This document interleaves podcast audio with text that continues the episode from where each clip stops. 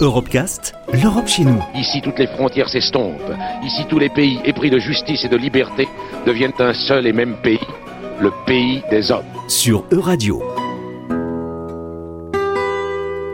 La plupart des pays d'Europe de l'Est possèdent au moins un mémorial de la Shoah. L'Allemagne, l'Autriche et la Pologne rassemblent sans surprise eh bien, le plus grand nombre de monuments rendant hommage aux victimes de l'Holocauste. En France, après Drancy, Paris et Toulouse, Lyon aura également son mémorial, un devoir de mémoire indispensable pour Jean-Olivier Vieux, président de l'association qui porte le projet de mémorial et ancien adjoint du procureur général lors du procès de Klaus Barbie. Il est au micro de Loïc Masson. Je crois que par les temps qui courent, il est très important, notamment vis-à-vis de la jeune génération, de rappeler ce qu'a vécu notre Europe entre 1933 et 1945. Et euh, si l'on ne euh, si l'on ne rappelle pas de manière continue l'existence de cette euh, extermination tout à fait paroxysmique d'une frange de la population, 6 millions de personnes, 6 millions de personnes exterminées, dont 1 million 500 000 enfants, je, je, je crois crois que si on ne le rappelle pas, nous ne faisons pas, nous ne faisons pas notre devoir. Euh, vous savez, au procès Barbie, euh, parmi les grands témoins, nous avons eu Elie Wiesel, le prix Nobel de la paix, et qui a dit une chose très importante. Le bourreau tue deux fois une première fois en tuant sa victime, une seconde fois en tuant sa mémoire. Si après ce que nous avons entendu au cours du procès Barbie, le bourreau venait à tuer à nouveau, ce ne serait pas de sa faute, mais de la nôtre. Nous avons donc un devoir, un devoir de mémoire. Et ce devoir de mémoire, il existe aujourd'hui à travers les tout derniers, derniers survivants de cette période de la Shoah.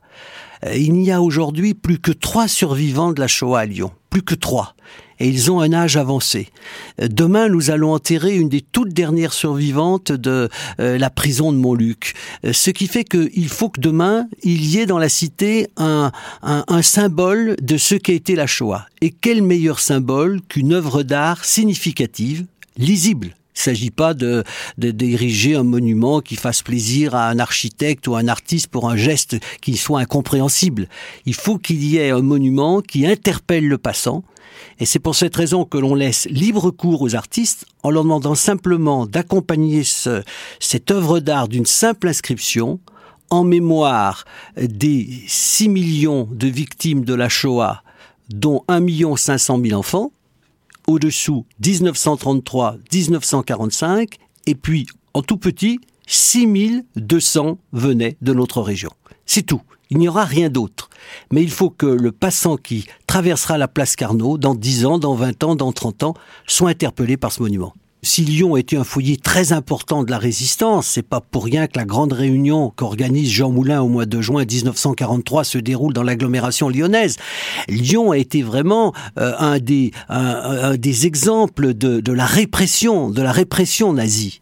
Et euh, le fait que pour la première fois à Lyon, la France ait condamné le crime contre l'humanité à travers le procès Barbie, c'est une signification particulière. Il serait incompréhensible qu'à Lyon, il n'y ait pas un mémorial de la Shoah, alors que d'autres prenons le cas de Toulouse pour parler de la dernière, a, précédé Lyon dans l'érection de ce style de mémorial. Donc il faut absolument que Lyon s'inscrive dans cette volonté de pérenniser la mémoire de la Shoah.